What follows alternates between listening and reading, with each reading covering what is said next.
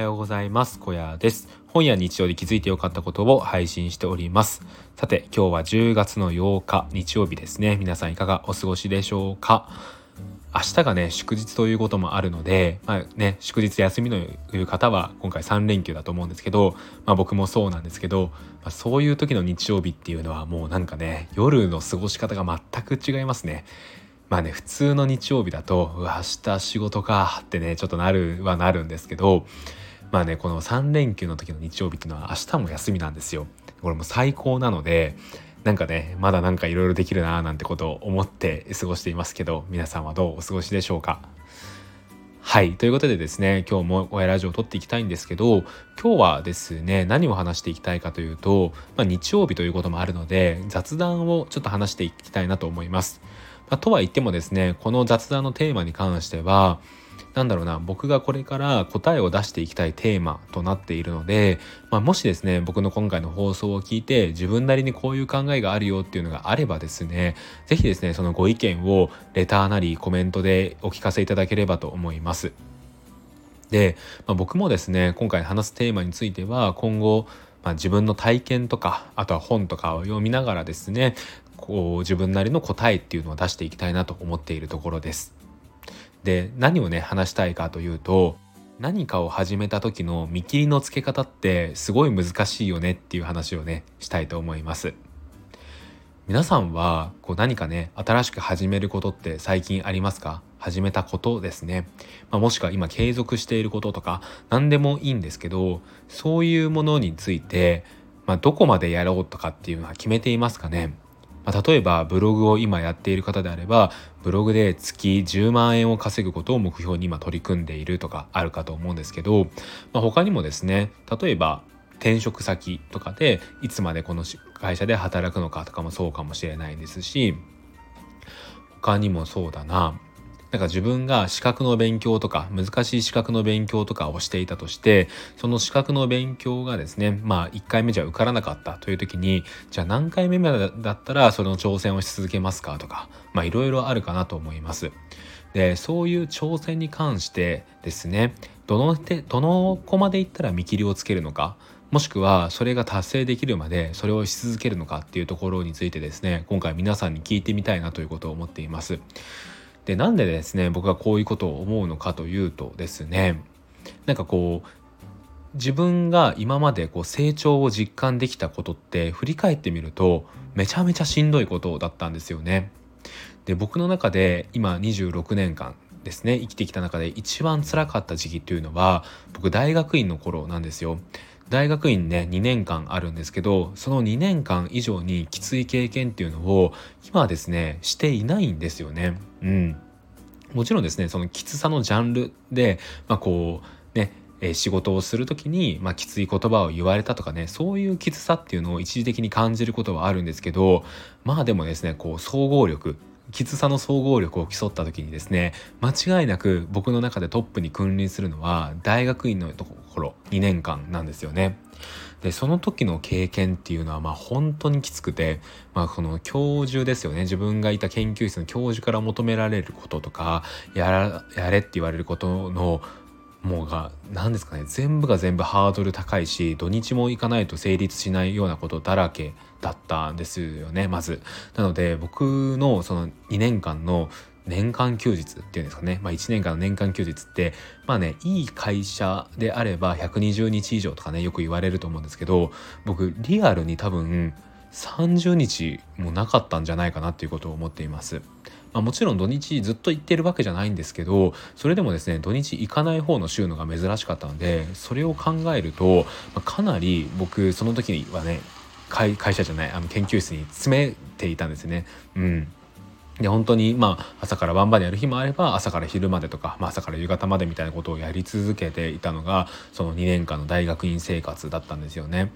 であのこれ別に自分のきつい自慢をねしたいかしたいわけじゃなくて、まあ、ただただそのきつさっていうのを今ちょっと事実として話してるんですけどであとはですねこう自分の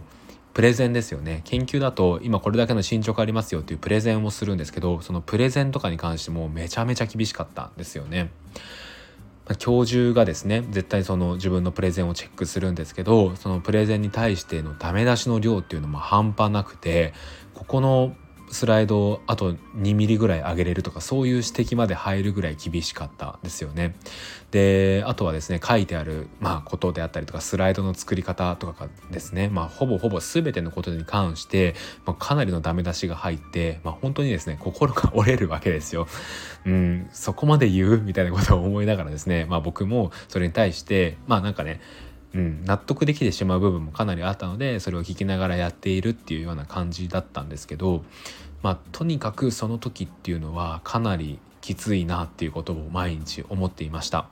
まあ、よくですねこう成長にはハードシングスが必要みたいなことをね、まあ、ベンチャー企業とかの人はよく言っていますけど、まあ、まさにですね僕にとってのハードシングスと言われるものはこの時だったなっていうことを思います。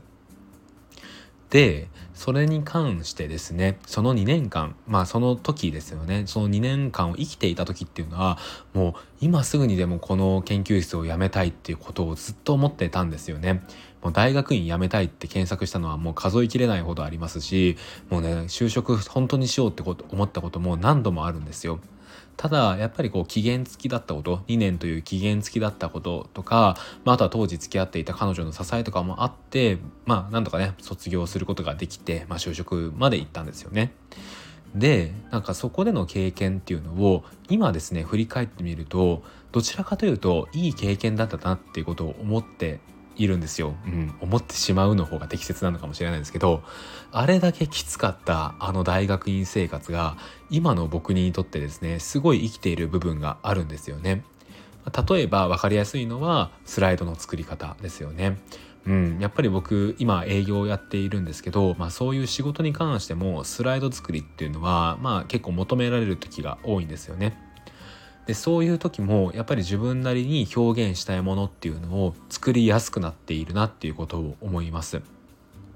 で他にもですねこうハードシングスっていう点で言うとなんかそういう辛いこととかの先には成長が待っているみたいなねそういう考えがすごい身についてですね今ここでやったことっていうのはそれがそのまま生きないかもしれないけど何かしらの形を経てまた自分にとって成長につながってくるっていうような考えがすごい身についているんですよね。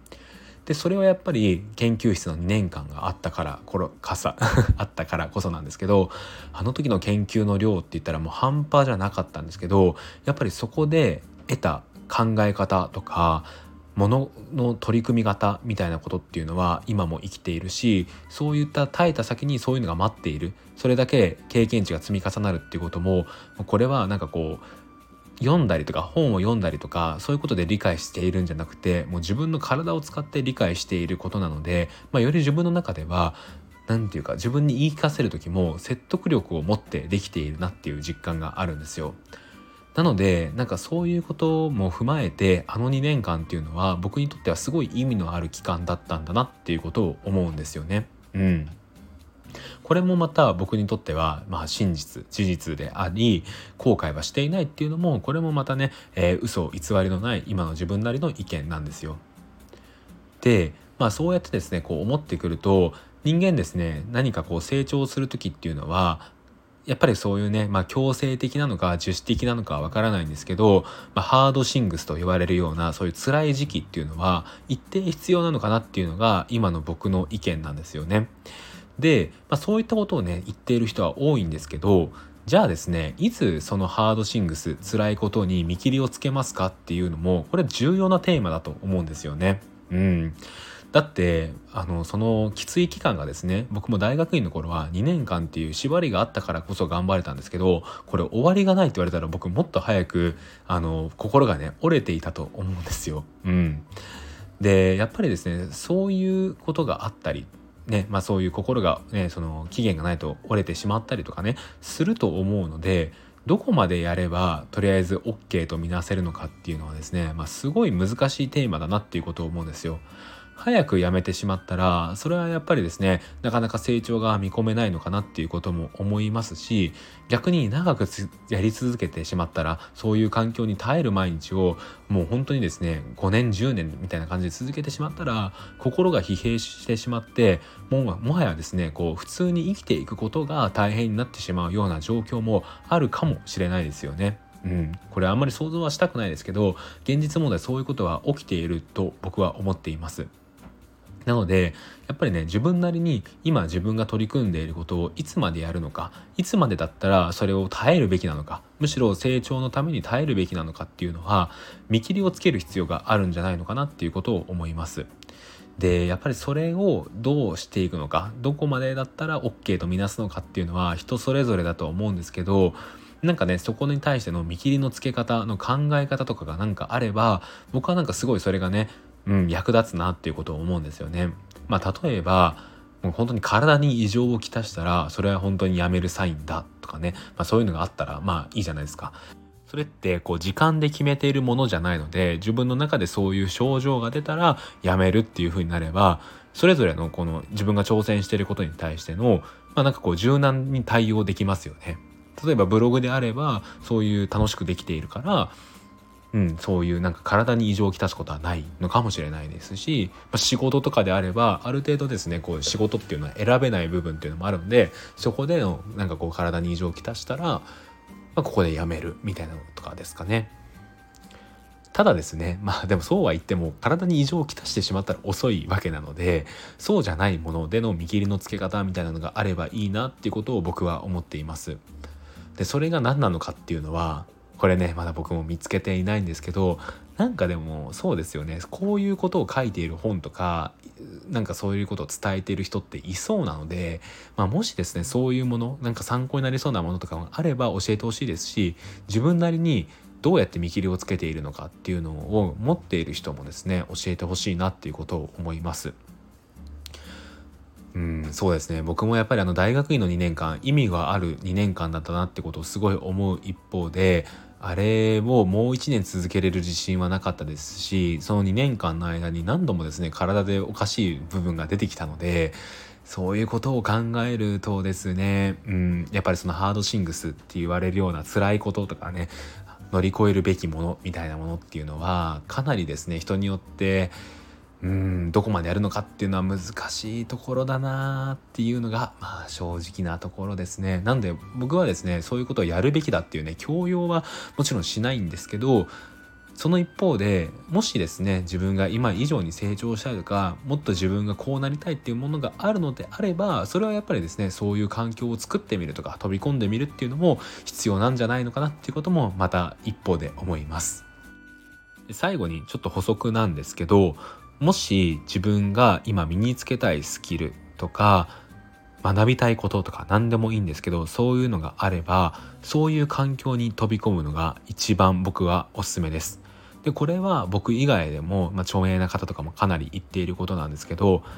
成長とか自分が身につけるスキルっていうのは何がそれを身につけるのかっていうともちろん本人の努力もあるんですけどそれ以上に大事なのは環境だと思います。例えば副業でこれからですね月5万円を稼ぐことを目標に頑張りたいと思った場合は今ですねその月5万円を稼いでいる人とかもうもうちょっとで達成しそうな人とかねそういうところにいるコミュニティにね入るといいと思います。でそういうところに入ると何がいいのかっていうとその月5万円を稼ぐっていうのが結構当たり前の世界になっているわけなんですよね。なんで自分以外がそういうことをやってる中で自分がまだ5万円を達成していない状況っていうのに関して違和感を持ちますし焦りも覚えるんですよね。でやっぱりそういう人と一緒に生活とかなんだろうなまあオンラインであっても顔を合わせたりとかして話したりとかすることですごい刺激をもらえますし何をすれば月5万円を達成できるのかみたいなこともすごい学ぶことができるんですよね。これ転職とかでも同じことが言えるんですけど、まあ、そうやってですねこう自分の環境を変えることによって自分っていうのは大きく成長するものだと思っております。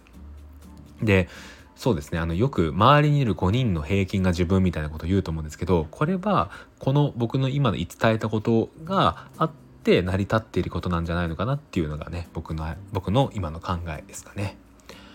うん、まあちょっとね最後余談だったんですけどまあでもねそういう環境に飛び込むにしてもやっぱりこう見切りのつけ方とかねいうのは大事になってくると思うので